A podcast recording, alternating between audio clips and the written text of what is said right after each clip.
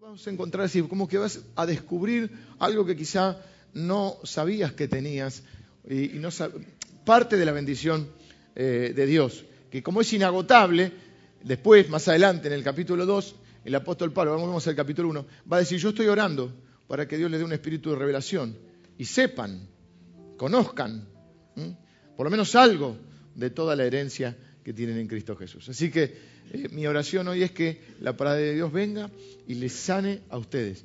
A, muchos de nosotros, todos nosotros necesitamos en algún punto ser sanados de algo que tiene que ver con nuestra vida, con nuestra forma de pensar, eh, con nuestra forma, eh, con nuestras vivencias o experiencias o historias de vida y necesitamos a veces dejar un montón de cosas atrás para poder mirar ese presente y ese futuro que Dios tiene. Les voy a invitar a que cierren sus ojos y que podamos orar. Y Señor, hoy recibimos tu palabra. Gracias porque tu palabra, vivimos por tu palabra, Señor. Tu palabra es verdad. Tu palabra es el alimento de nuestra alma. Señor, no solo vivimos eh, en la parte material, de los alimentos, de la comida que tú también nos provees, sino que dice, Señor, tu palabra, que de, de tu palabra nosotros nos alimentamos y vivimos. Es nuestro alimento espiritual. Y hoy, Señor, yo sé que nos has preparado un gran alimento para nuestra vida. Y Señor, yo te quiero pedir que tu palabra hoy, que, que siempre la envías con un propósito, y ese propósito se cumple, que esa palabra, Señor, sea implantada en nuestros corazones. Yo proclamo que los corazones de mis hermanos, mis hermanas son buena tierra para implantar la semilla de tu palabra y que esa semilla va a dar fruto. Y uno de esos frutos va a ser la sanidad de nuestra alma, de nuestra mente, de nuestro pasado, de nuestros recuerdos, de nuestras culpas, mm, de nuestros pecados, mm, de nuestra vieja manera de vivir, que a veces nos impide mm, vivir en la plenitud con la cual eh, nos has, o para la cual nos has destinado. Así que yo bendigo a cada uno de mis hermanos. Ahí donde está usted también puede orar y decirle al Señor, Señor, yo recibo hoy tu palabra. Tu palabra es verdad, Señor. Tu palabra va a sanar mi interior hoy, va a sanar mi corazón y mi mente. Tu palabra me va a dar una nueva perspectiva de, la vida. Y yo recibo tu palabra hoy, Señor. Mm, en el nombre de Jesús. Amén. Amén. Estamos viendo la carta a los Efesios. Éfeso era una ciudad muy espiritual. Cuando decimos espiritual siempre suena bien, pero no siempre es bueno. No toda espiritualidad es buena. Es más, yo creo que toda, espiritualidad sin Cristo es un terreno sumamente peligroso. Espiritualidad sin Cristo es peligroso. Te metes en un mundo que no conoces. ¿eh? Y eso es muy complicado. Y Efesio, Éfeso era una ciudad así. Estamos viendo la carta a los Efesios, la vamos a ver completa. Es un libro que escribió el apóstol Pablo, una carta, pero es parte de la Biblia, así que es inspirada por Dios y hemos sacado el tema central. Nos gusta estudiar libros enteros de la Biblia, destruyendo también un poco el mito de que la Biblia es inentendible o es aburrida o no es para, para, mí hoy. Estamos estudiando el libro de Efesios, que es un libro que habla de la identidad. ¿Quién soy? Que es la pregunta que de alguna u otra manera nos hacemos consciente o inconscientemente, porque es lo que nos define. Soy joven, soy viejo, soy gordo, soy alto, soy petizo, soy chistoso, soy inteligente, eh, soy casado, eh, comprometido ni casado ni nada, soy viudo, o sea, esas cosas pueden explicar parte de lo que somos, pero hemos visto que no nos definen. Que lo que nos define es lo que Dios dice de nosotros. Dios dice que fuimos creados a su imagen y a su semejanza. Y lo que dice la Biblia es que aquellos que estamos en Cristo, así Dios define a los cristianos, Solamente tres veces usa la palabra cristiano la Biblia para referirse a alguien o para definir a alguien como cristiano, y más de 200 veces se refiere como aquel que está en Cristo, aquel que está en el amado, aquel que está en Él, para los que están en de modo que si alguno está en Cristo, es una nueva persona, una nueva creación, dice la Biblia. Las cosas viejas pasaron, todas son hechas nuevas. Es decir, que el ser cristiano se define como aquel que está en Cristo. Dios ve dos grandes grupos, los que están en Cristo y los que están en Adán. Es decir, en Adán estamos todos en primera instancia porque todos eh, tenemos esa naturaleza humana que en un momento se deterioró esa imagen divina con la cual fuimos creados por eh, el pecado en Génesis y lo que necesitamos es una nueva creación, es nacer de nuevo, que Dios nos dé un nuevo corazón. Eso sucede a través de cuando ponemos nuestra fe en Cristo y el Espíritu Santo nos convence de pecado, nos hace nacer de nuevo, nos da un nuevo corazón, una nueva mente, una nueva forma de ver la vida. Pero ahora hay que empezar a trabajar todo eso en un proceso que la Biblia llama santificación. No vamos a ser perfectos nunca en este mundo, no nos presentamos como perfectos, no somos perfectos, no somos mejores que las otras personas ni más bonitos, ¿eh? no valemos más que nadie ni menos que nadie, pero sí hay algo claro, estamos en un proceso de santificación, que seremos perfectos el día que el Señor vuelva, que es la última promesa, la única que todavía no se ha cumplido de todas las profecías que en la Biblia se mencionan acerca del Señor Jesús. Ahora, en esto que estamos hablando hoy, hoy vamos a leer uno de los pasajes más Toda la Biblia es inspirada por Dios, no puedo decir más inspirado, pero es un pasaje tremendo que vamos a leer hoy. Es uno de esos, esas perlas de la Biblia, es uno de esos secretos, este, esos tesoros que cuando alguien lo descubre eh, eh, realmente transforman su mente y su vida. Es más, en el original griego este pasaje, estos primeros 14 versículos, del 3 al 14 que vamos a leer hoy, parece que el apóstol Pablo entró a escribirlo, no digo en un éxtasis inconsciente, pero sí que se entusiasmó tanto, se emocionó tanto para escribir esto, que en el original griego no tiene ni puntos, ni comas, ni ningún tipo de puntuación. Es toda una frase. En nuestro idioma, los lingüistas se, estarían, si hay una profesora de lenguaje, se, estaría matando, porque acá, bueno, en la traducción tiene punto, coma, pero dice que es así. Es como, eh, también alguien lo definió así, como una especie, ¿viste? Cuando hay esos shows de fuegos artificiales, hace poco vimos uno, unos, cuantos, fantásticos, que empiezan y de golpe empiezan a, ir creciendo hasta que llega a ser una cosa impresionante, un espectáculo. Bueno, así pasa con este pasaje. El apóstol Pablo, lo mismo que Romanos capítulo 8, del 28 en adelante, son pasajes donde el apóstol Pablo entra en una especie de, inspiración divina y que lo lleva a exaltar a Dios, en una especie de adoración a Dios. Y empieza, inspirado por Dios, a como a bombardearnos, como si agarrara una metralleta con la palabra de Dios, y empieza en este pasaje a decir, bendigamos al que nos bendijo. Y les voy a decir cómo nos bendijo. Y empieza a tirarnos toda una batería de bendiciones que quizá algunos de nosotros no teníamos ni la menor idea que éramos tan bendecidos o que somos tan bendecidos. Así que yo les eh, pido que me acompañen a leer este, esta escritura, que la va a leer Alejandra, que la pueden seguir en la pantalla, y que luego vayamos. Hoy lo que voy a hacer es entonces desglosar, junto con el apóstol Pablo, desglosar algunas de estas bendiciones que Dios tiene, eh, que nos ha dado el Señor y algunas que están reservadas, dice la Biblia, en los cielos para nosotros. Bendito sea el Dios y Padre de nuestro Señor Jesucristo, que nos bendijo con toda bendición espiritual en los lugares celestiales en Cristo, según nos escogió en Él antes de la fundación del mundo para que fuésemos santos y sin mancha delante de Él, en amor habiéndonos predestinado para ser adoptados hijos suyos por medio de Jesucristo, según el puro afecto de su voluntad, para alabanza de la gloria de su gracia, con la cual nos hizo aceptos en el amado, en quien tenemos redención por su sangre, el perdón de pecados, según las riquezas de su gracia, que hizo sobreabundar para con nosotros en toda sabiduría e inteligencia dándonos a conocer el misterio de su voluntad, según su beneplácito, el cual se había propuesto en sí mismo, de reunir todas las cosas en Cristo, en la dispensación del cumplimiento de los tiempos, así las que están en los cielos como las que están en la tierra. En él asimismo tuvimos herencia, habiendo sido predestinados conforme al propósito del que hace todas las cosas según el designio de su voluntad a fin de que seamos para alabanza de su gloria, nosotros los que primeramente esperábamos en Cristo. En Él también vosotros, habiendo oído la palabra de verdad, el Evangelio de vuestra salvación, y habiendo creído en Él, fuisteis sellados con el Espíritu Santo de la promesa, que es las arras de nuestra herencia, hasta la redención de la posesión adquirida para alabanza de su gloria. Parece medio difícil y es largo porque esto no pero, pero guarda que acá tenemos de todo.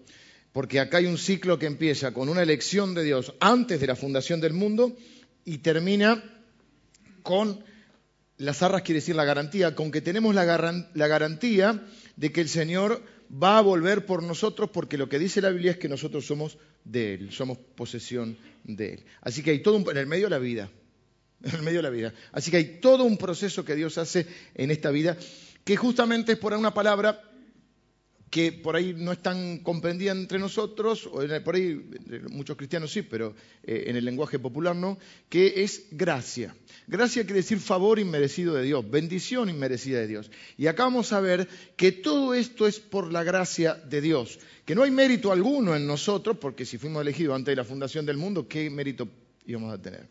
Y vamos a hablar un poco acerca de eso, de la gracia de Dios, y contrasta un poco con la que nosotros podríamos llamar, o yo llamo la ética del intercambio. Nosotros vivimos en un mundo que se maneja por la ética del intercambio. Todo tiene un precio, todo cuesta algo. Nada es gratis, todo es a cambio de algo en la vida. En parte es así, pero con Dios no todo funciona así. ¿eh? Es decir, en esta vida para poder lograr cosas tenemos que hacer algo. Incluso a veces pasa con el amor. Si te portas bien, te quiero. Si te portas bien significa si haces lo que yo quiero. Si haces lo que yo quiero, te quiero. Si vos no haces lo que yo quiero, no te quiero más. Pasan las parejas, a veces, ahora no tanto, pero por ahí, no antiguamente, pero hay personas que, por ahí lo, hacían con los hijos. Si no te portas bien, papá no te quiere. El abuelito, el abuelito no te va a querer si te portas así. Es un pensamiento horrible. en realidad, uno tiene que decir, porte como te... ¿Qué es lo que hace Dios? Dios dice, no importa cómo te portes, yo te quiero y te acepto como sos.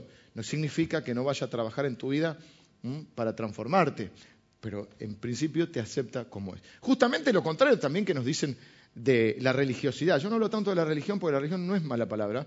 Religión significa religar, volver a unir, volver a unir, a unir. Lo que es malo es la religiosidad. ¿Qué es la religiosidad? Es que por encima de la relación con Dios o con Jesús, yo eh, o baso mi relación con Jesús o con Dios en un montón de ritos. Y me, creo que estoy seguro en relación con Dios si cumplo eso. Si rezo diez Padre Nuestro, si, eh, si, traigo la ofrenda, si voy a la iglesia, si hago el discipulado, si voy a la escuelita dominical. Cosas que son toda una bendición y que son buenas, pero mi relación con Dios no está basada en eso. Y si en otras palabras, ¿qué te va a decir la religiosidad? Si vos te portás bien, Dios te va a querer y te va a aceptar. Si vos te portas mal, Dios no te va a querer. Por eso la gente, en ese imaginario popular que hablamos el otro día, o en ese inconsciente colectivo, que es esos pensamientos que no sabemos que están, pero están, ¿no? Eh, como decíamos el otro día, el, eh, ser pobre, eh, sos buena persona por ser pobre. Es un pensamiento que tiene Latinoamérica y que mantiene, y Dios le gusta que seas pobre. Todo el mundo está contento con el Papa, que me parece este, en muchas cosas eh, revolucionario y, que estoy de acuerdo. Pero, ¿cuál fue lo llamativo? Que el Papa no quiso usar los zapatos de Prada y usó los mocasines de siempre, lo cual está bien porque es un gesto de austeridad, de sencillez. Pero ¿qué es lo que la gente ve? Automáticamente en el imaginario popular de Latinoamérica, el ser pobre es ser bueno. Lo cual no siempre es así. Y si tiene plata, algo habrá hecho. Con esa cultura, toda Latinoamérica, producto de una, esto es todo un, pensamiento, una corriente de pensamiento que ha venido en una Latinoamérica que está en pobreza.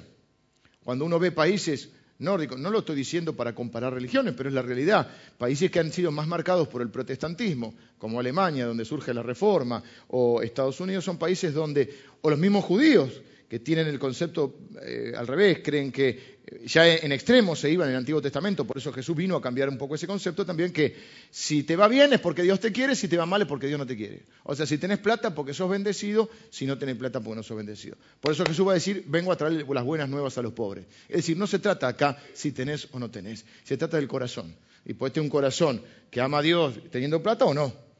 Pero los países que han nacido bajo el, concepto protestante de que eh, en Dios hay bendición y hay prosperidad, no la falsa prosperidad que se está predicando ahora, son países prósperos. Bueno, en ese imaginario colectivo hay también una cosa así que eh, si te portás bien, Dios te quiere, si te portás mal, no te quiere e incluso te castiga. Por eso hay gente que cuando está enferma dice, Dios me está castigando. o está sufriendo algún problema en su vida y hay otro que viene y le dice, Dios te está castigando. Lo cual es una cosa que no es así. Hay, veces que las cosas son consecuencias de haber roto las leyes de Dios, pero no es que Dios no te avisó, para eso te dejó la Biblia. Bueno, en, síntesis, nosotros nos manejamos con la ética del intercambio. Y en este mundo en general es así.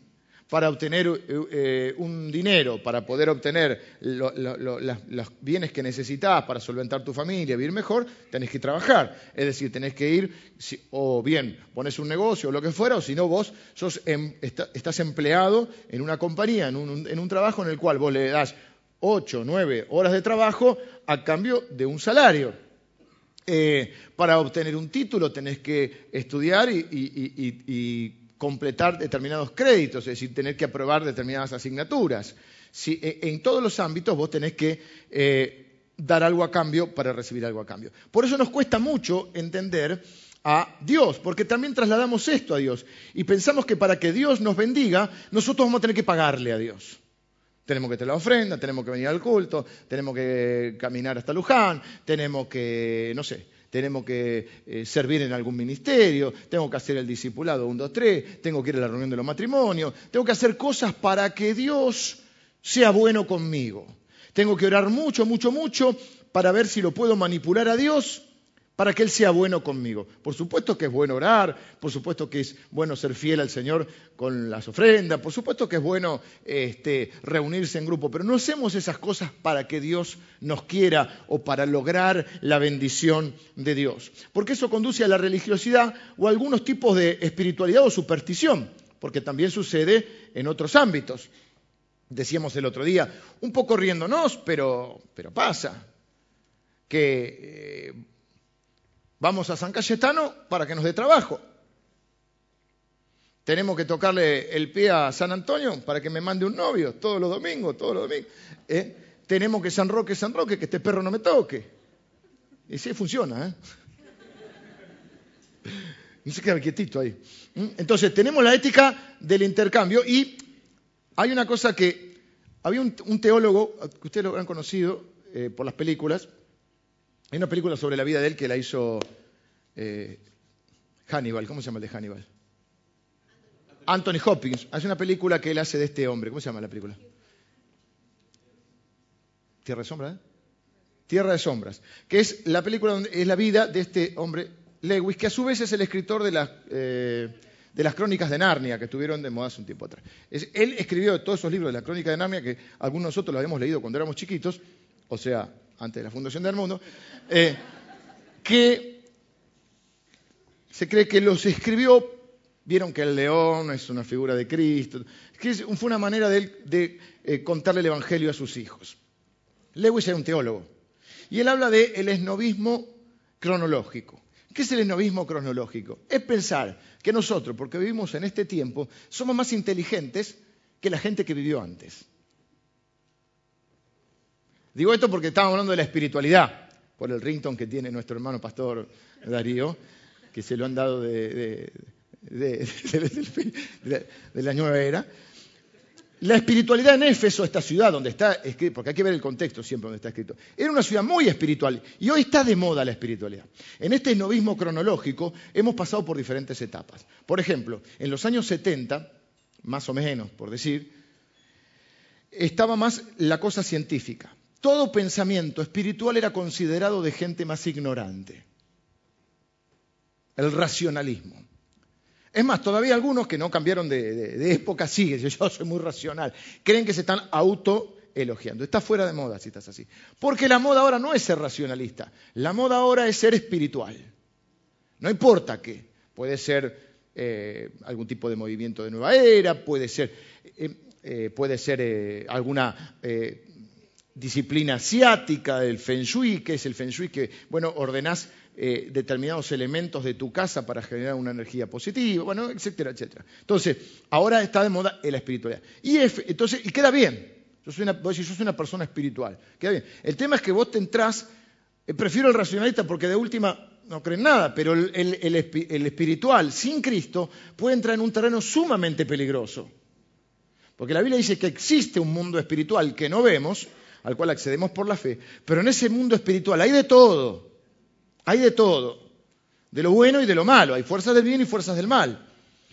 Y toda espiritualidad sin Cristo termina siendo demonología. Y es lo que pasa en Éfeso. Éfeso es una ciudad, en ese momento donde el apóstol Pablo escribe la carta, de 250.000 habitantes, lo cual era una gran ciudad para ese momento. Tenía una de las siete maravillas del mundo, que era el templo de la diosa Artemisa, donde venía gente de todo el mundo, y había una serie de cosas espirituales, donde ¿qué hacía la gente? Bueno, esta gente primitiva, según los esnovistas cronológicos, eh, trataban de manipular a los dioses para que los dioses los bendijeran. No nos damos cuenta que muchas veces hoy hacemos lo mismo. Tratamos de recibir lo que merecemos. ¿O acaso eso no es el karma? El karma no es que, de alguna manera todo me vuelve. El feng shui, como les decía, o diferentes eh, disciplinas eh, buscan lo mismo, que de alguna manera, o cosas mucho más supersticiosas. Por ejemplo, yo he estado en algún tiempo relacionado con gente eh, que me llamó mucho la atención, de, lo que sería el ambiente más de artistas y gente relacionada con eso, y me sorprendió lo supersticiosos que son. Personas que tienen humanamente, diríamos, de todo. ¿eh? mucho dinero, mucha fama, mucha gente alrededor, mucha gente que, los, que los, este, les rinde, digamos, cierta pleitesía. Y sin embargo, son sumamente supersticiosos. Bueno, la por eso les decía esto de que la gente antes era menos inteligente. Estuvimos eh, eh, hace un tiempito atrás, estuvimos en los Estados Unidos y hay una cosa muy, muy graciosa para mí. En los edificios no hay piso 13. O sea, vos tocás el ascensor, no hay 13, del 12 al 14. ¿El 14 qué? Es más, nosotros tenemos eh, otra cosa rara, nosotros tenemos planta baja y primer piso, lo cual es medio raro. Ellos tienen eh, la planta baja y el primer piso. O sea que si vos vas ahí, vas al segundo. Y yo cuando era chico pensaba que era así, primer piso y segundo, ¿no? Viste que planta baja, primer piso. No, ellos tienen primer piso, no hay planta baja. Eh, algunos tienen el cero, otros no. Pero el 13 no hay, no hay piso 13.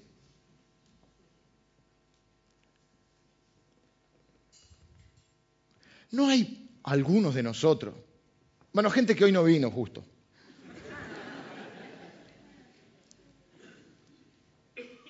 que llevan, no sé, antiguamente era la pata de conejo, que ya quedó fuera de, moda. La medallita milagrosa, no sé, tírenme alguna. La cinta roja, esa para la envidia, ¿no? En el auto. ¿Cuál? El dólar en la billetera. Bueno, uno no pasa nada. Si tienes malla, por ahí te ayuda un poco. La riestra de ajo. Che, son una manga supersticiosa tremenda. Se la saben todas. Algunos usan la Biblia sin querer, en la buena intención, pero van a algún lado y tienen miedo y van así. ¿O no? Las promesas que son hermosas, las promesas bíblicas, son lindas para sacar y descubrir una promesa. Ay, me tocó, esta me va a tocar a mí. No, esa no. ¿No? Esas cosas pasan. Cuando éramos chicos leíamos la historia del soldado en la Segunda Guerra que le salvó la vida porque tenía la Biblia en el... Está bien, Dios, los caminos del Señor son insondables, pero no es que si vas a la guerra ponerte una Biblia en el, bolsillo que, no te va a tocar la... ¿No? Eh, entonces, hay mucho de eso. Y en la religiosidad se manifiesta en esta, ética de intercambio que capaz que si sufro Dios me va a bendecir. Por eso alguien equivocado, eh, pero bastante bicho, dijo, pare de sufrir. Se dio cuenta eh, que había mucha gente que pensaba así. Si sufro, Dios me va a bendecir. Si doy, Dios me va a bendecir. Si tengo el devocional, Dios me va a bendecir. Eh, ¿Qué puedo hacer para que Dios sea bueno? ¿Cuál es la buena noticia del Evangelio? Que Dios ya es bueno que usted no tiene que hacer nada para que Dios sea bueno. Es más, Dios bendice a la gente. Voy a decir algo más, Dios bendice a los cristianos y bendice a los que no son cristianos, dice la Biblia. Hay una gracia, podríamos llamar una primer gracia o una gracia común, por llamarlo de alguna manera, nunca es común porque es de Dios, pero quiere decir una gracia común porque es común a todos.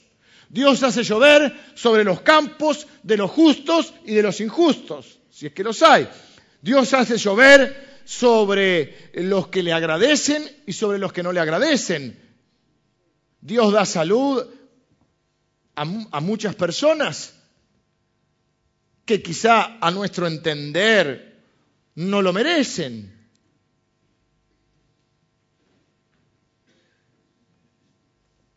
Así que hay una gracia común. Una de las primeras cosas que aprendemos en la Biblia, en Génesis capítulo 8, es que después de Dios crear al hombre y la mujer, y antes de la caída por el pecado, dice la Biblia, y los bendijo Dios. Los bendijo, no habían hecho nada. Si hay una parte de la bendición, yo entiendo que hay leyes espirituales, principios espirituales que se cumplen en la vida de las personas y que es cierto que muchas bendiciones están atadas a una decisión que uno toma. ¿Por qué? Porque Dios es bueno. ¿Qué es lo primero que hizo Dios? Bendecirte dándote a conocer su voluntad. Es como cuando vos bendecís a tu hijo, y hemos hablado de la bendición del no. A veces decirle no a un hijo es estar bendiciéndolo. A veces corregir a un hijo es estar bendiciéndolo.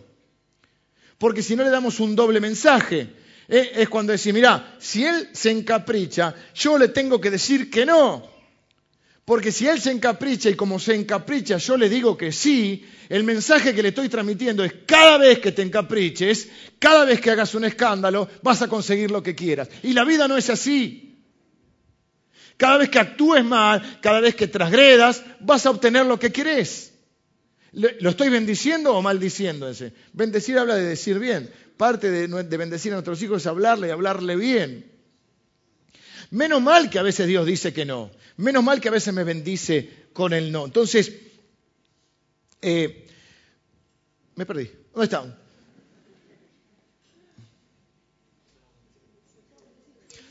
hay una bendición que está sujeta, porque como Dios nos dio, ¿para qué nos da Dios entonces las, sus principios, sus leyes? Dice, mira, no hagas esto, haz esto. ¿Qué te está haciendo? Te está bendiciendo. Te está diciendo, hay un salmo que dice, eh, te enseñaré el camino por el cual debes andar. Entonces, cierto que hay bendiciones que están sujetas a una acción nuestra, pero esa acción, ¿cuál es? La obediencia. Y si cuando yo obedezco a Dios, se produce en el mundo espiritual, se activan los principios espirituales. Son las leyes espirituales, como hay leyes en este mundo, como hay leyes de la física, que podés creer o no creer, pero existen. Existe una ley llamada gravedad, que todo está atraído al centro de la Tierra. Yo no creo en la ley de gravedad. Bueno, tirate de ahí. Aunque no creas, te reventás la cabeza, porque la ley existe. Bueno, hay principios espirituales. Es cierto que existe el principio de la siembra y la cosecha. Todo lo que uno siembra, cosecha. Es verdad.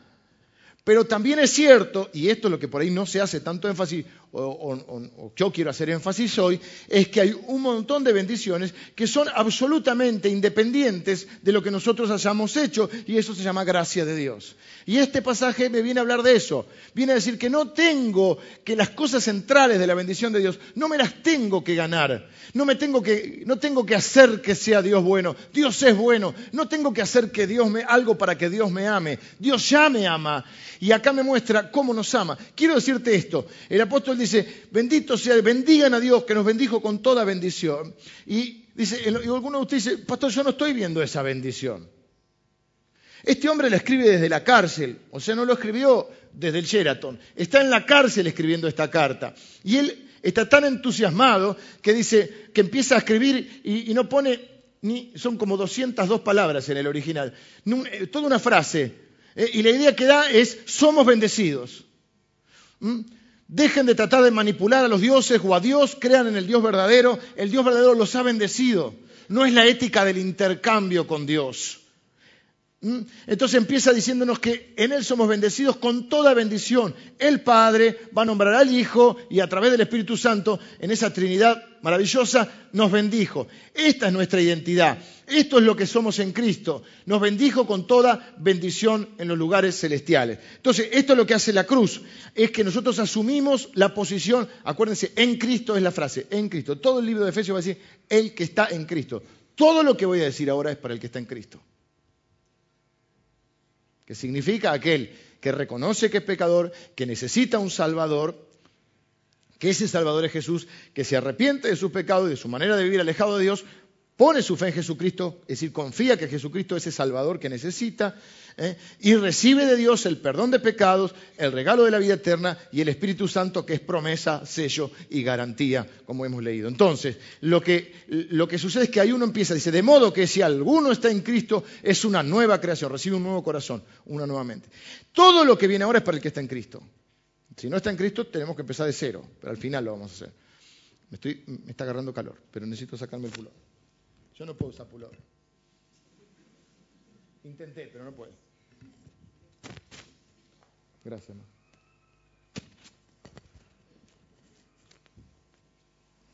Entonces alguno me va a decir, pero, ah, y dice que somos bendecidos en Cristo. Si tenemos fe en Cristo, tenemos salvación en Cristo. Tenemos vida nueva en Cristo. Nos paramos en la posición de Cristo y recibimos las bendiciones de Cristo en eso que les he enseñado, que es el glorioso intercambio. Jesús va a la cruz para cambiar de posición, va a cambiar de lugar. ¿Eh? Él va a la cruz, nos digamos que nosotros, y nosotros recibimos todo lo que Él recibe. Por ejemplo, ¿creen que Dios lo escucha a Jesús? O entonces, ¿por qué hay un cristiano que dice, óreme, pastor, que a, mí, a usted Dios lo escucha, a mí no? Si Cristo es escuchado, yo soy escuchado, porque yo estoy en Cristo. Si Cristo es amado, yo estoy amado, porque yo estoy en Cristo. Si Cristo fue aceptado, y Dios dice que aceptó el sacrificio de Cristo cuando Él lo presentó, yo soy aceptado delante de Dios. Por eso va a decir en este pasaje que somos aceptos en el amado. Aceptado. Todo es en Cristo. Ahí usted dice, yo no veo toda la bendición. Bueno, porque hay bendición hay dos cosas. Cada cosa se divide en varias. Una cosa es una cosa y otra cosa es otra. Hay bendición que usted no la ve, porque hay bendición que está reservada para la eternidad. Por eso dice que nos bendijo en los lugares celestiales en Cristo. Porque dice nos bendijo con toda bendición. Yo digo, toda, toda bendición, como que bruto, que bendición. No, no, no. Hay cosas que no las ve usted. Y yo, toda bendición, yo estoy enfermo. ¿Usted cree que no había gente enferma en la iglesia? ¿Que no había pobres? Pablo mismo estaba preso y enfermo. ¿Usted cree que no había gente que tenía problemas en las relaciones matrimoniales o familiares? ¿Usted cree que no había alguien sin trabajo? ¿Cómo Pablo le dice bendecir? Y, el que la escribe, la escribe, escribe un hombre que está en la cárcel y ya un poco enfermo. Entonces, hay bendición, porque ¿qué va a pasar? Lo dice la Biblia, ¿qué va a pasar en la eternidad con Cristo? No habrá llanto, no habrá dolor, no habrá enfermedad. Y si hay bendición, que como Dios quiere que disfrute yo de esa bendición eternamente, la reservó para la eternidad. No es que Dios escatima, te la reserva para la eternidad. Por ejemplo, la muerte es una bendición. ¿Cómo arrancamos? Cuando el hombre peca en Génesis, se hace mortal. Si el hombre, porque la paga del pecado es la muerte, o el aguijón es la muerte. Por eso en Cristo después decir, ¿dónde está muerte tu aguijón? ¿Dónde sepulcro tu victoria? Es decir, eh, Jesús viene a vencer la muerte. Vence el pecado, vence la muerte y vence a Satanás.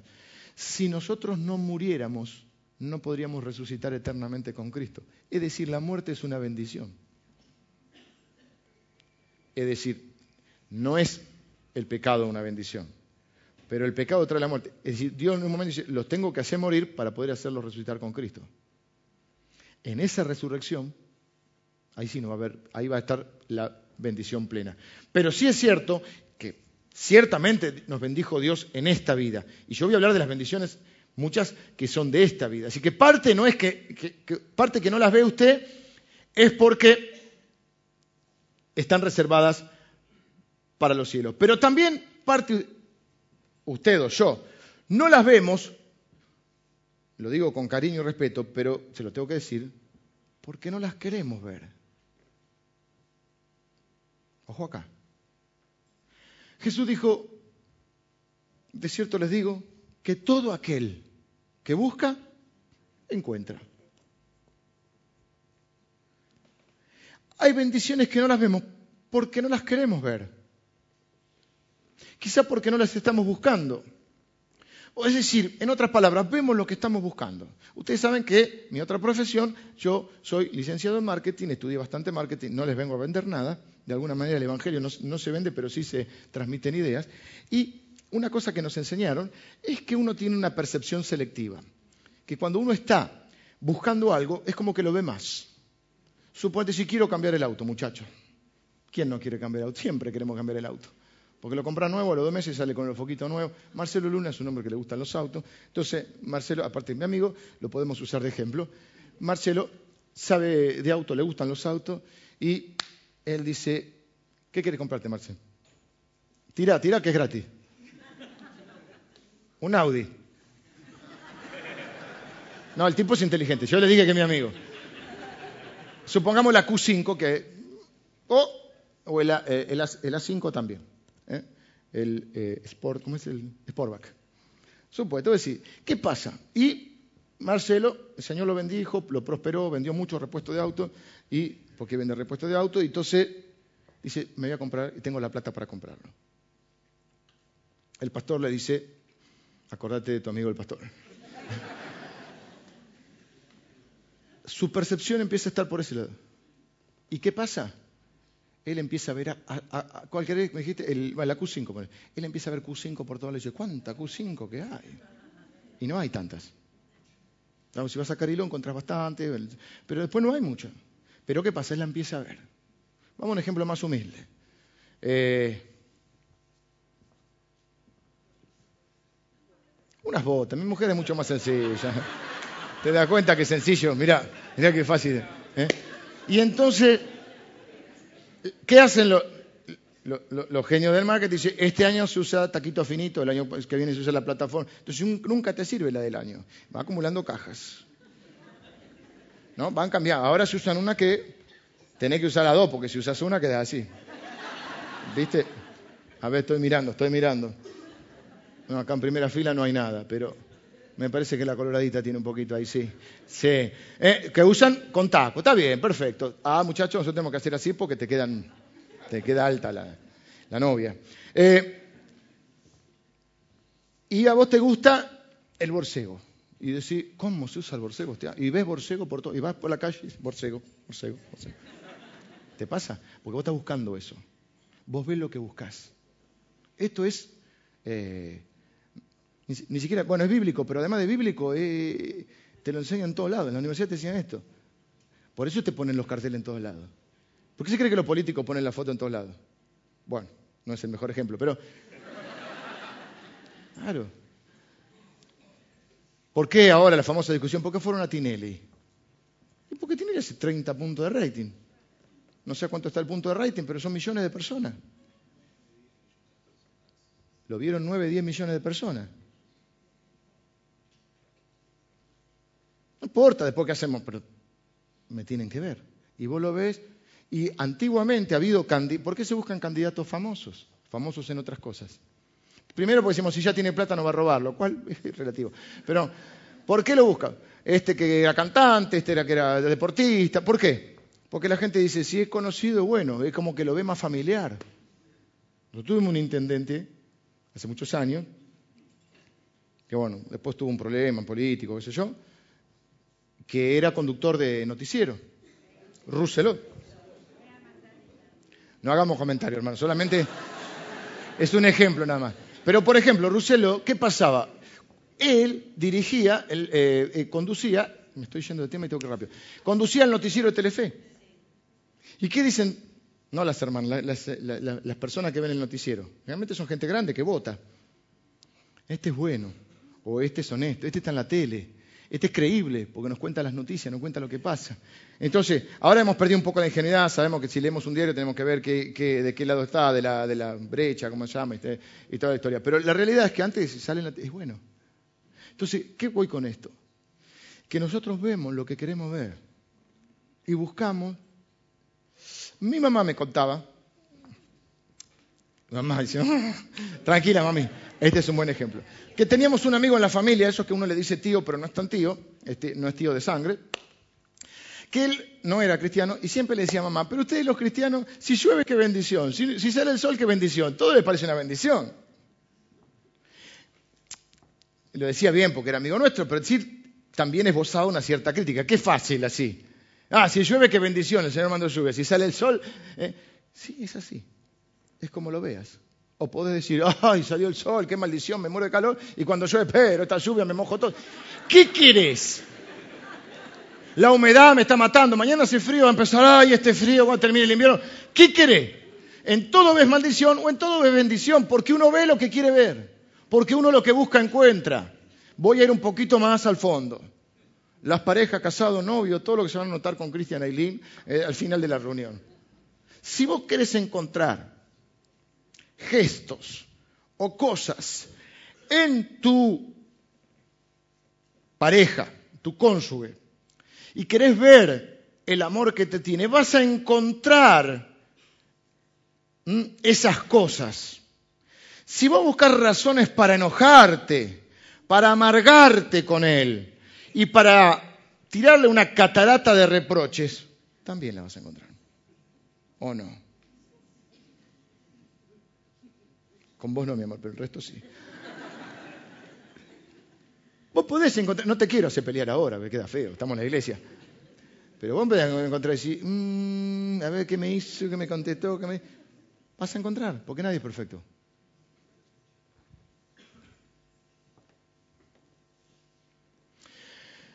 Veremos lo que estamos buscando. Si creemos que la palabra es la palabra de Dios, si creemos que Dios nos va a bendecido y empezamos a buscar en qué formas Dios me ha bendecido, las voy a encontrar. Y esto es lo que hace esto. Yo les eh, invito, les desafío, les invité a leer el libro completo de Efesios, a que ustedes tomen en cuenta y anoten las bendiciones que puedan recordar y para recordarles a otros, y que pueden encontrar en la Biblia. Esto es lo que está haciendo Pablo. Él está preso, no sé cómo está su salud en este momento, pero fue un hombre que tuvo problemas de, salud.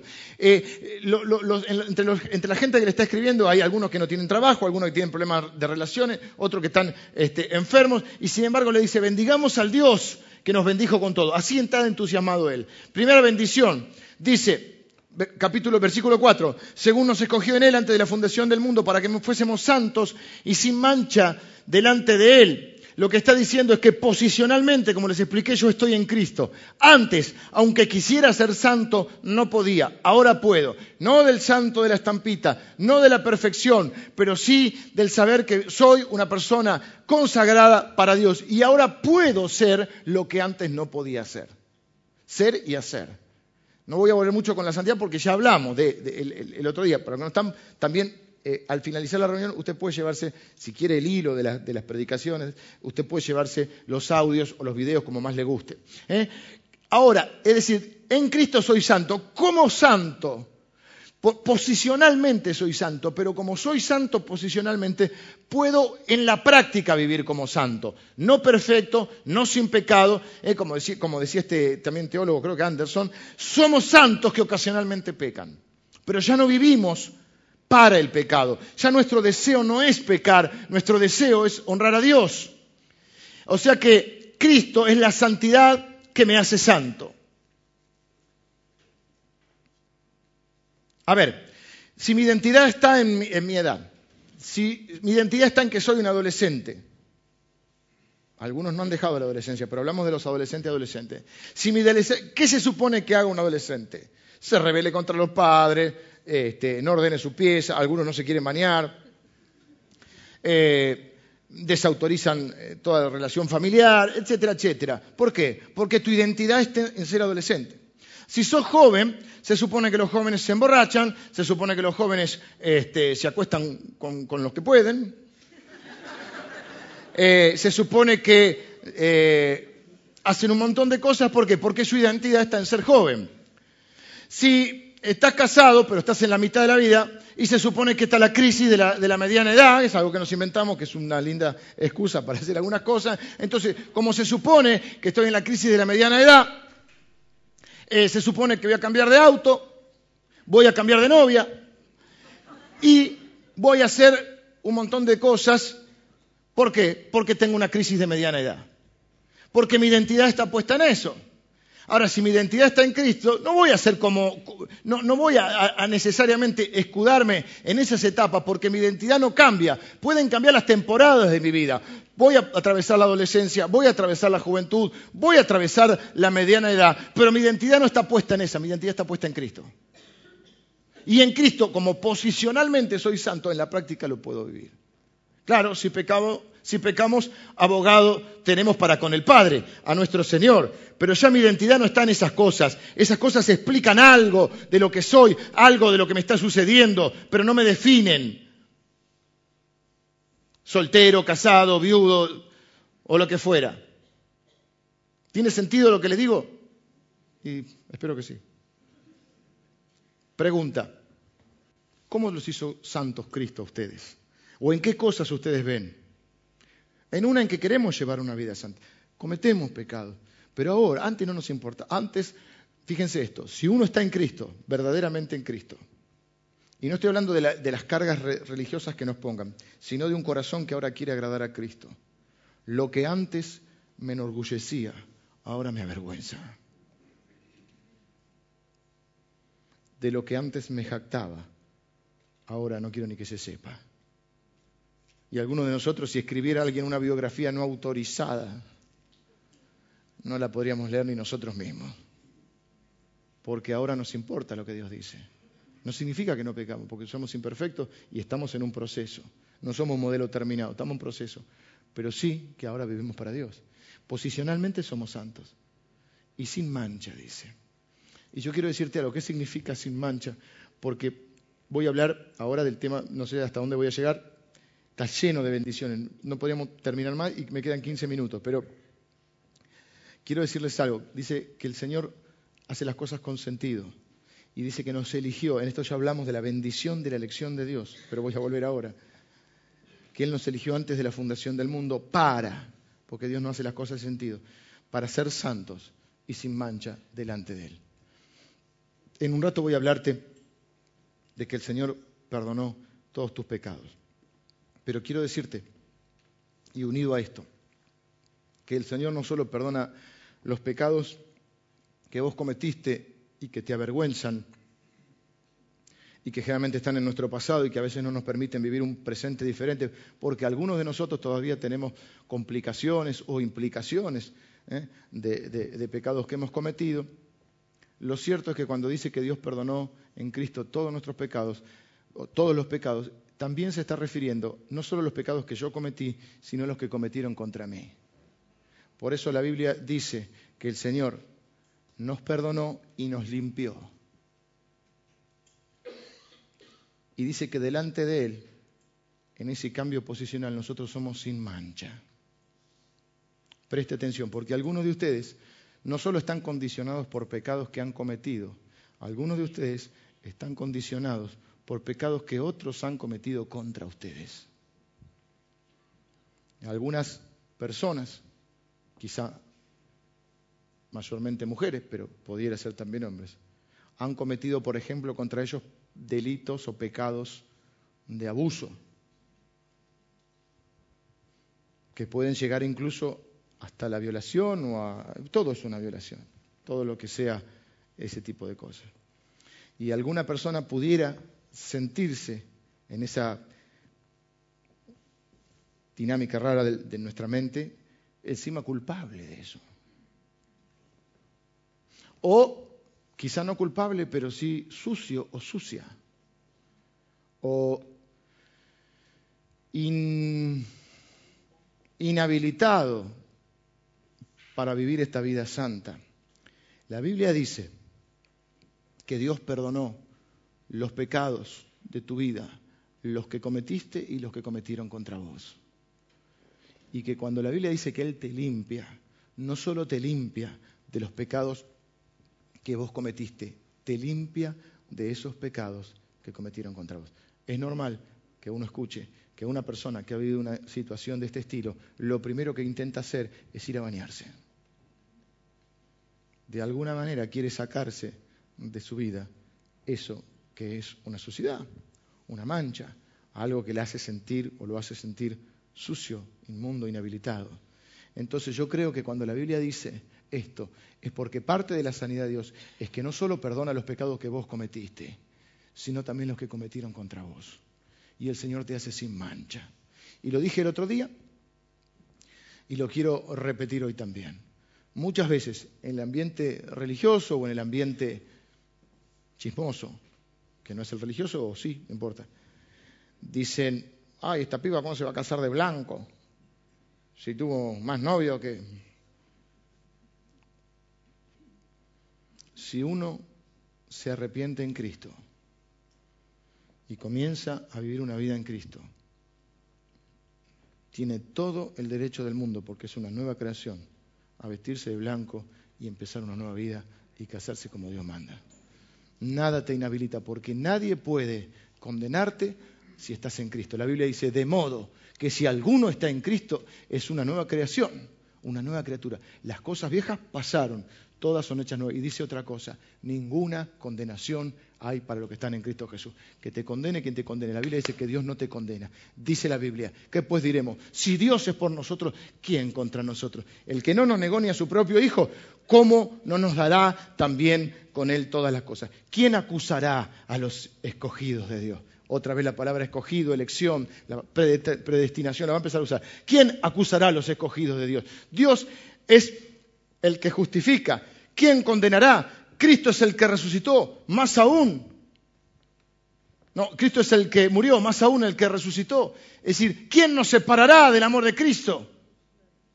Estoy seguro que ninguna cosa creada me va a separar. No hay quien me acuse, no hay quien me condene, no hay quien me separe de Dios. Y dice que nos predestinó, dije la palabra clave. La Biblia usa varias veces para explicar esto. Nos predestinó en que en amor, según nos escogió en antes de la fundación del mundo para que fuésemos santos y sin mancha delante de Él, en amor habiéndonos predestinado, ¿eh? nos dio un predestino.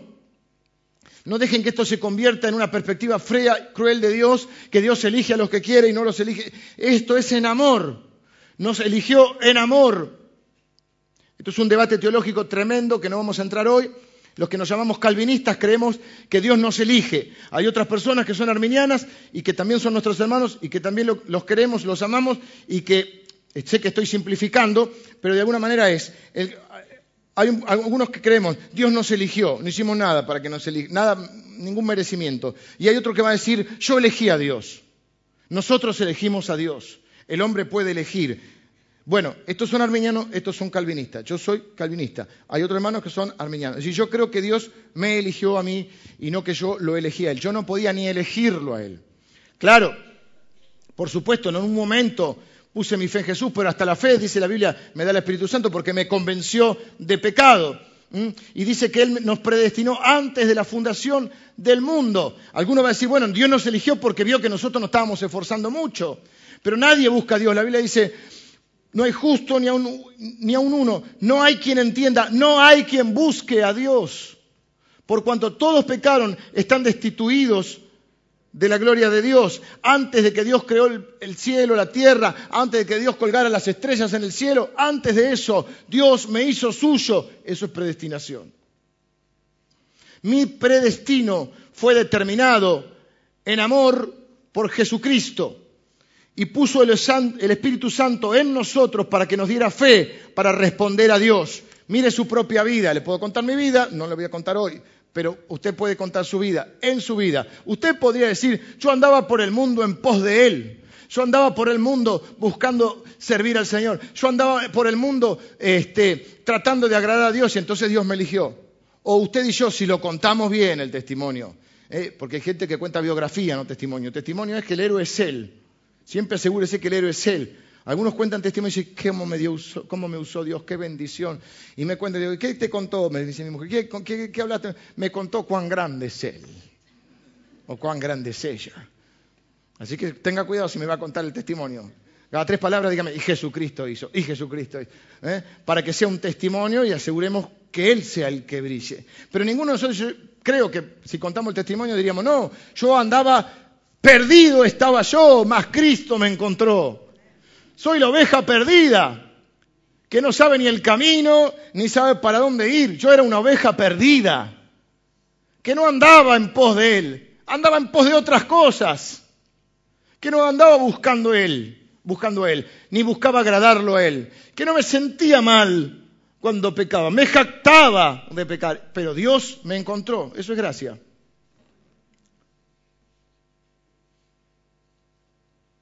Pienso una cosa igual, la predestinación no es un tema de debate con los no cristianos. No necesariamente. A los no cristianos que debemos contar es el testimonio de lo que Cristo hizo en nuestra vida, asegurándome de que el ídolo y el Salvador el héroe y el salvador sea el Señor. Pero es una doctrina maravillosa porque significa que no importa lo malo que usted haya hecho, no importa de dónde usted haya nacido, no importa cuál sea su historia de vida, lo religioso, lo rebelde o lo ridículo que usted sea, Dios puede amarlo, puede bendecirlo según el puro afecto de su voluntad, es decir, porque se le dio la gana. También va a decir beneplácito, le plació al Señor ¿eh? Varias veces va a decir, eh, según el puro afecto de su voluntad. Más abajo dice, eh, según nos dio a conocer el misterio de su voluntad, según su beneplácito. Varias veces va a estar diciéndonos que es porque Dios quiso. Y dice que en Cristo nos adoptó. Quizá algunos de ustedes le dijeron que Dios es una energía, una fuerza. Dios no es ni una energía ni una fuerza, Dios es una persona. Jesús dijo, es un Padre, es el Padre. Y nos adoptó, la, bendición de la adopción. ¿No nos emociona cuando alguien adopta a un hijo?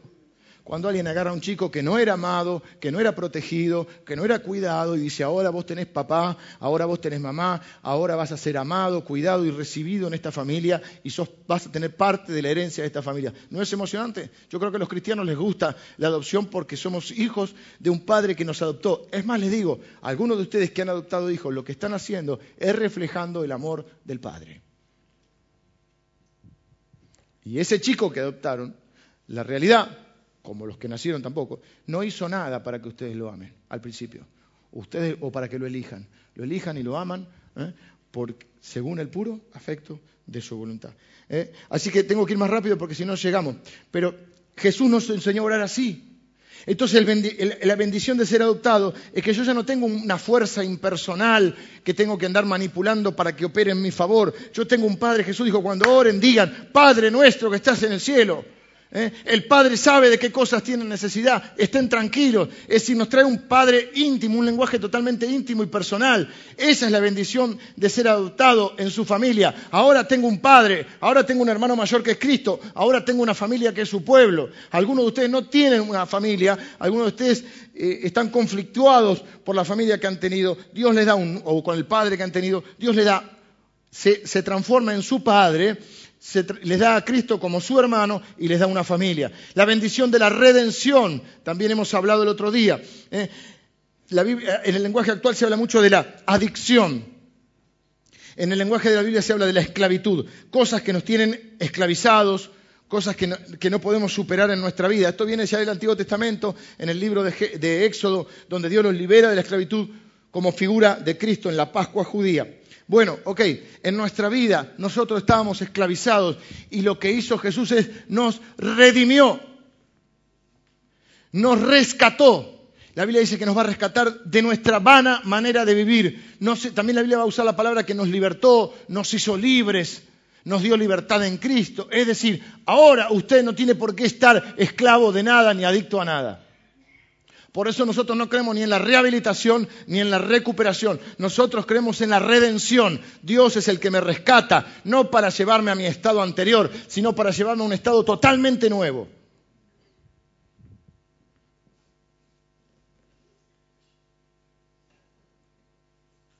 La bendición del perdón. ¿eh? Ya les hablé, sentimos culpa. Si, si, pudieras cambiar algo de tu vida, yo no me arrepiento de nada. Y el que dice así, con todo respeto, es un necio. Nada hiciste mal en tu vida. Es una necedad. No aprendiste nada. Dice que nos perdonó, entonces perdonó todos nuestros pecados, los pasados, los presentes y los futuros. Necesitamos ser perdonados y nuestros pecados fueron perdonados. ¿Qué es el pecado? Es cuando Dios establece una raya y dice, de acá no pases. ¿Y qué hacemos nosotros? Pasamos. Y sufrimos. Y no es que Dios te me está castigando. Yo sufro porque Dios me dijo que no no me dijo caprichosamente que no pase, me dijo porque sabía que si pasaba esa línea iba a sufrir. Es decir, fíjate la diferencia entre ver Dios me castiga porque yo traspasé su mandamiento o Él me advirtió con su mandamiento que si pasaba iba a sufrir porque Él conoce la realidad. Cuando decía tu chico, no ponga la mano en fuego, te vas a quemar. ¿Sos malo por hacer eso? No, lo estás cuidando. Vos lo fuiste a quemar, no, pero le advertiste, si pasás acá te quemás. Y es lo que hace Dios.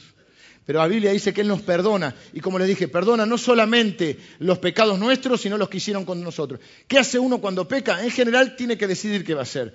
Puede ocultarlo, negarlo, culpar a otros, excusarse, restarle importancia, eh, o puede este, autocastigarse, o simplemente puede ser perdonado. Jesús dijo, Padre, perdónalos en la cruz. Somos perdonados. La bendición de la gracia dice que fuimos para alabanza de su... Eh, en quien tenemos redención por su sangre, el perdón de pecados según las riquezas de su gracia, que hizo sobreabundar para con nosotros en toda sabiduría e inteligencia, dándonos a conocer el misterio de su voluntad según su beneplácito, en el, el cual se había propuesto en sí mismo de reunir todas las cosas en Cristo. Así que ama a Dios a todo el mundo. Acá quiero hablar un segundo de estas dos gracias, por así llamarlo. Hay una gracia común que es para todos. ¿Usted escuchó en la Biblia que dice que Dios derrama sobre nosotros gracia sobre gracia? ¿Escuchó alguna vez esa frase? ¿Por qué dice eso? Porque los cristianos somos doblemente agraciados. Así que usted dice, no soy muy agraciada, usted es agraciada. No sea un desgraciado, sea un agraciado. Nosotros tenemos gracia sobre gracia. Porque hay una gracia que Dios derrama para todo el mundo. Porque Dios sí ama a todo el mundo. Ojo acá. Todos somos amados por Dios. No todos somos hijos de Dios. No todos somos sido adoptados por Dios. Hemos sido adoptados por Dios, los que el Espíritu Santo ha venido a nuestra vida, nos ha convencido de pecado, nos ha dado la fe, hemos creído en Cristo, hemos puesto nuestra fe en Él y Dios nos adopta. Por eso dije que todas estas bendiciones son para los que están en Cristo. Ahora, amados somos todos. Por eso nosotros no, cantamos ni declaramos que queremos derrotar a nuestros enemigos, sí a los enemigos espirituales, pero no oramos contra las personas, porque a los enemigos hay que amarlos. Y en esta iglesia solo tenemos permiso para bendecir y amar a uno de los que nos hacen mal, porque somos hijos de un Dios que hace eso. Allí acá nadie habla mal de nadie. Nadie le desea el mal a nadie. Nadie ni chismosea, ni maldice, ni nada contra nadie. El único permiso que tenemos nosotros es para bendecir, porque somos el pueblo que bendice, porque somos la familia que bendice, porque somos un hijo de un padre que bendice, que nos bendijo con toda bendición. Así que acá no se habla mal ni de otra iglesia, ni de otros pastores, ni de otro ni de, ni de lo de adentro, menos. ¿eh? ¿Por qué? Porque nosotros somos hijos de un padre que bendice. Dice la Biblia que como de la abundancia del corazón habla tu boca. Si yo tengo que hacer un, yo me voy a hacer ahora, nos toca, ¿cuándo? Un chequeo nos toca ahora, para ver hace un par de años que no hacemos nada. Vamos a lugares que van y te hacen todo así, ¿viste? Salís y decís, ¿estoy hecho una pinturita o estoy hecho pomada? Te hacen un estado del corazón, etc. El estado del corazón se ve así, por lo que la persona habla. Hay personas que hablas 10 minutos o 5 y decís, ¿cómo me bendijo? Qué persona bendita de Dios. ¿Cómo me bendijo? Y hay personas que decís, me contaminó. El hermano Stamatea diría gente tóxica, ¿no? Hay gente que te intoxica. ¿Qué te pasó? Hablé con... Así está su corazón. De la abundancia del corazón, habla la boca. Entonces a veces nos familiarizamos con ciertas palabras y dejamos de maravillarnos. Pero lo que Dios, este, dice la Biblia, gracia sobre gracia, Él se dio a sí mismo. A ver, esto es lo más que alguien puede hacer. Cuando yo era chico cantábamos una canción que decía, ¿cómo nos ama el Señor? Él dio su vida, ¿qué más pudo hacer? Por eso cuando nosotros vamos a una boda, por ejemplo, todos traen regalo, o deberían, eh, pero los que se casan no traen regalo, porque el regalo son ellos. Uno se está dando al otro. ¿Sí? Lindo para el casamiento eso. Anotá lo que vos estás haciendo en los casamientos. Dios se dio a sí mismo, Dios me dio a Dios. Dice de, Dios muestra su amor para con nosotros en que siendo nosotros pecadores, Cristo murió por nosotros. ¿Cómo sé que Dios me ama? No porque me da salud, no porque me puedo cambiar el auto, no porque me da una casa. Esas son lindas bendiciones de Dios. Pero yo sé que Dios me ama porque Dios me dio a Dios. Se dio a sí mismo. Y gracia sobre gracia es porque hay una gracia común que reciben todos los seres humanos. Los seres humanos tienen salud, los seres humanos tienen provisión, más o menos. Eh, Dios hace llover sobre los campos de justos e injustos, Dios trae comida y trae plantas para todo el mundo, hay cosas, después que el ser humano haga desastres es otra historia, pero Dios en principio creó un mundo para bendecir a la gente. Y dice la Biblia que los bendijo. Gracias sobre gracias porque la otra gracia, la que podríamos llamarla especial, la gracia eh, que es para los hijos de Dios, es la gracia salvífica y la gracia que hemos hablado también, que es la gracia que me da la fe para ser adoptado como hijo, para ser salvo y también para vivir de otra manera. Esa gracia no la tienen los demás. ¿Entienden? Por eso somos gracia sobre gracia. Por eso somos doblemente bendecidos. Porque fuimos adoptados, redimidos. Todo lo que estamos diciendo hoy en realidad es gracia sobre gracia. Y lejos de ser una un motivo de orgullo, tiene que ser un motivo de humildad. Ahora le voy a terminar con, mire esto, teología de perros y gatos. Bueno, pero tengo que decirle esta más. Vengan los músicos para hacer que terminamos, pero no terminamos, no importa. Es para engañar un poco a la, calmarla. ¿Saben qué pasa? Que son tantas las bendiciones que tienen que tener paciencia, pues un montón. No podemos predicar tres puntos si hay un montón de bendiciones. Miren esta, la bendición de ser sellado con el Espíritu Santo. El Espíritu Santo es promesa, dice el Espíritu Santo de la promesa. Es sello y es garantía. De eso solo podemos predicar un mensaje. El Espíritu Santo es promesa. Jesús dijo, no lo voy a dejar huérfano, les voy a enviar el Espíritu Santo. Es sello. ¿Qué es el sello? El sello es la propiedad. Hay varios ejemplos. Justo se me vino uno ahora que no es muy elegante. Pero es que con el ganado, no era el que iba a poner, pero... ¿Qué hace mi, mi esposa y mi suegra en realidad, que es un amor? Agarra la ropa del colegio de mis chicos y la tirita con el nombre. Que no sé cómo se hace esa tirita. Es como una impresa, no sé, en algún lado te lo imprimen. Entonces, ¿por qué andan perdiendo la campera, el pullover, la sabés lo que, lo que tienen hijos, sabes. Ahora salir del colegio, dice, el campera, el buzo, el... y es así, y vuelve adentro a buscarlo. Sí, ok, le ponemos nombre, para que se sepa que es de él. En la colonia te hacía lo mismo, el vasito, la mochila. ¿eh? dice la Biblia que Él puso su sello sobre usted, a fin de que seamos para la, eh, el versículo 2. En Él asimismo tuvimos una herencia, habiendo sido predestinados, predestinado, elegido, empieza a hablar todas esas palabras, al propósito de aquel que hace todas las cosas según el designio de su voluntad, a fin de que seamos para alabanza de su gloria, nosotros lo que primeramente esperábamos en Cristo. ¿Quiénes son los que primeramente esperaban? Los judíos.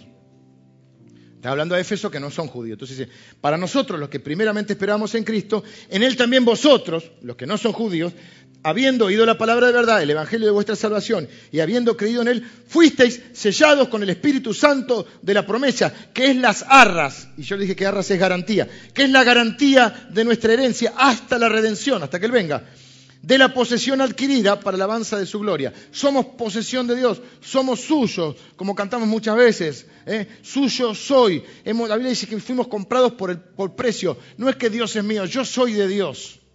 Yo no me mi vida no me pertenece a mí, le pertenece a Dios. Entonces, el Espíritu Santo, primero, es una promesa que Jesús me hizo. No vas a estar solo, te voy a dar mi espíritu. Él te va a guiar a toda verdad, te va a convencer de pecado, te va a consolar, te va a enseñar y recordar las palabras que yo te dije, todo lo que el Espíritu Santo hace en nosotros. El Espíritu Santo es un sello. Vos tenés el sello, si, si estás en Cristo, tenés el sello del Espíritu Santo. Es decir, tenés la marca. Dios ve la marca.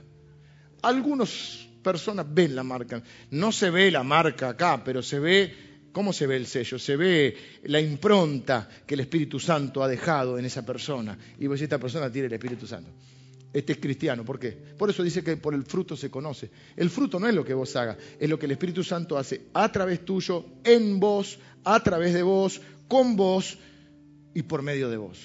Y no sé, alguna más. Y para vos, qué sé yo. Y sobre vos también. O sea que Él puso su sello para indicar que nosotros somos posesión de Él. Participa toda la, la, Trinidad, el Padre, el Hijo, a través del Espíritu Santo.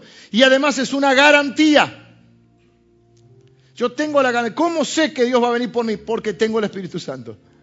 ¿Cómo sé que soy hijo de Dios? La Biblia dice que sabemos que somos hijos de Dios porque el Espíritu Santo le da testimonio a nuestro espíritu de que somos hijos.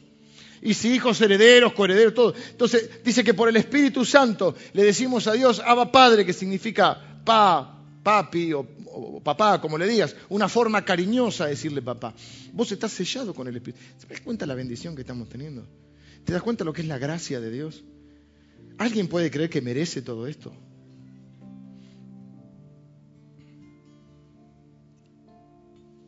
Entonces, ¿puede un acá se armó un desparramo.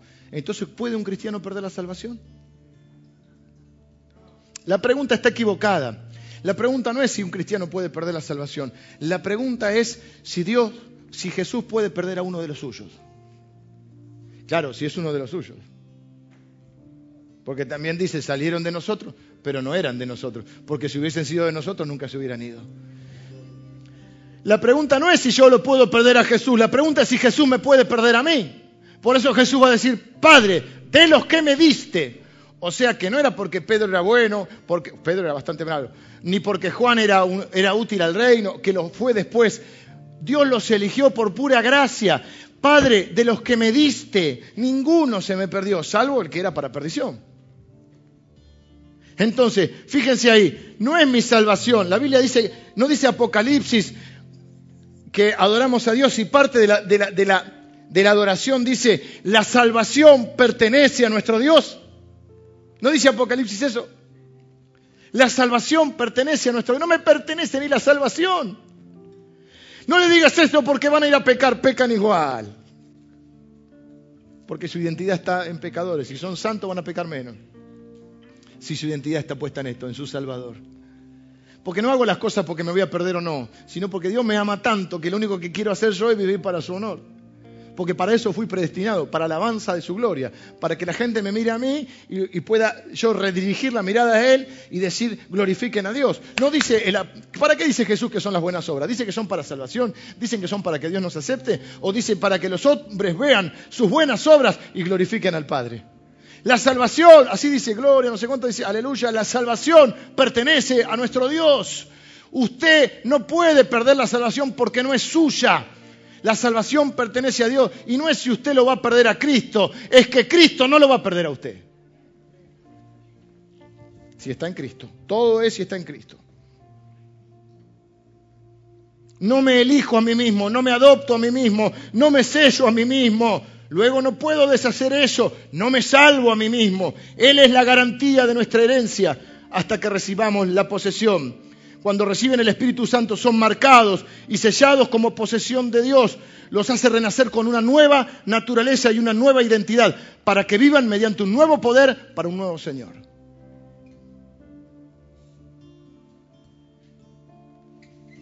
El Espíritu Santo sabe también qué hace. Por eso es la garantía de, de la posesión adquirida. El Espíritu Santo lo guarda a usted. Porque si usted no lo andan guardando, usted se anda desguardando usted se anda perdiendo. Y anda, haciendo cosas que merecían que usted se pierda, que usted se pierda. Pero él lo anda guardando. Esto tiene que traer humildad y sentido de santidad. No te estoy diciendo esto. Entonces, ay, entonces si yo me levanto la mano y después hago un desastre por todo lado y vivo de cualquier manera, este, igual soy salvo. La pregunta no es si usted levantó la mano, la pregunta es si usted nació de nuevo. Y si usted nació de nuevo no va a vivir de cualquier manera, porque ahora tiene un nuevo corazón. Y usted tiene un nuevo poder. Y ahora sí puede hacer lo, que antes no podía hacer. Y ahora sí puede vivir de otra manera, porque la gracia salvífica también es una gracia que lo empodera para vivir de otra manera. Tengo que terminar porque ya es la hora. Ya pasó la hora. Siempre hay que decir termino para que se calmen y después darle un rato más. Cierro con una ilustración. Esta es lo último. Prometo que es lo último. Con esta ilustración que tomé prestada.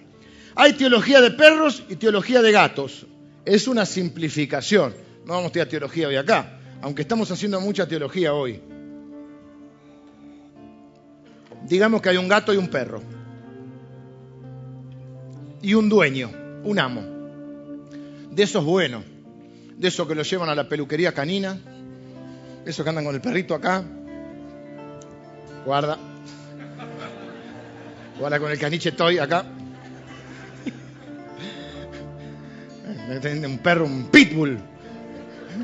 Pero bueno, algunos andan con el canicheto. ¿Qué va a ser? No importa el perro que sea. O gato, el gatito. Eh, supongamos que el amo es, le da buena comida, lo lleva al spa de perros y de gatos, lo cepilla, le lavan los dientes, ahora le lavan los dientes. ¿eh? Digamos que los mejores veterinarios, un cuidado completo, son mascotas mimadas. Y el gato piensa, debo ser un gato maravilloso para que mi amo me cuide así, debo ser un gato tremendo. Y el perro piensa, debo tener un amo maravilloso y valioso. ¿Ven la diferencia? ¿La captaron? El gato dice, qué maravilloso que soy, cuán grande soy, por eso mi amo me quiere así. Y el perro dice, la verdad que siendo yo el perro que soy, qué amo que tengo, debe ser maravilloso. ¿Teología de perros o de gatos? Nosotros tenemos teología de perros. Nosotros creemos que tenemos un Padre maravilloso, un Dios maravilloso. Que no me elige por lo maravilloso que soy, me elige a pesar de lo no maravilloso que soy. No digo qué bien que hizo Dios en elegirme a Mitch. La verdad que Dios se pasó, ¿eh? Sino que digo, no entiendo cómo puede ser que Dios me haya elegido a mí. ¿Mm? Eso es lo que la teología de Pablo y creo que es la teología nuestra. Dios hace todo esto, no para que yo le diga a la gente lo glorioso que soy. Dios hace todo esto para que yo le pueda decir a la gente lo glorioso que Él es. Cuánto nos ama nuestro Dios. Por eso va a terminar diciendo, bendigan, bendito sea el Dios y Padre de nuestro Señor Jesucristo, que nos bendijo con toda bendición espiritual. Les está diciendo, bendigan a este Dios maravilloso que nos bendijo. Y es lo que yo quiero terminar diciéndoles hoy. Bendigan al Dios maravilloso que los bendijo. Los bendijo con toda bendición. Algunos no la ven porque está reservada en los cielos. Pero hay un montón de bendiciones que si ustedes afinan el ojo y ponen el foco donde debe y le piden al Espíritu Santo, van a empezar a encontrar un montón de bendiciones. Yo les dije hoy, por ejemplo, que son elegidos por Dios antes de la fundación del mundo. ¿Por qué? Porque son gatos maravillosos o porque son perros horribles, pero Dios los amó igual. Elegido, perdonado, adoptado en Cristo en su familia, sellado con el Espíritu Santo, que a, su vez es su promesa y su garantía en mi vida, guardado por el Espíritu Santo, salvo, siempre salvo, porque Jesús no me va a perder, porque yo soy de su familia, y porque no anda perdiendo los que el Padre le dio, porque la salvación pertenece a Él, empoderado para vivir como santo ¿Qué más necesito? Limpiado de todo lo que hice y lo que me han hecho. Entonces, ninguna condenación hay para mí porque estoy en Cristo. Todo esto es algo de lo que Él desglosó de las bendiciones que tenemos. Todavía seguís sintiendo que no sos bendecido. Todavía te estás comparando a ver si el otro eh, tiene más bendición que vos. Hay mucho más, pero ya está, son 12 y cuarto, tengo que terminar. Pero podríamos estar acá siguiendo y enumerando la cantidad de bendiciones que nos ha dado. ¿Qué dice Pablo? Desde la cárcel, medio enfermo, él pudo ver la bendición y dijo, bendigamos a aquel que nos bendijo.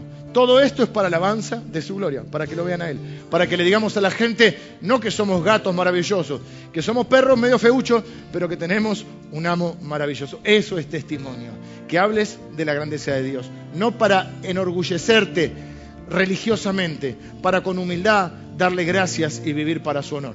Cerramos los ojos y oramos. Señor, te bendecimos.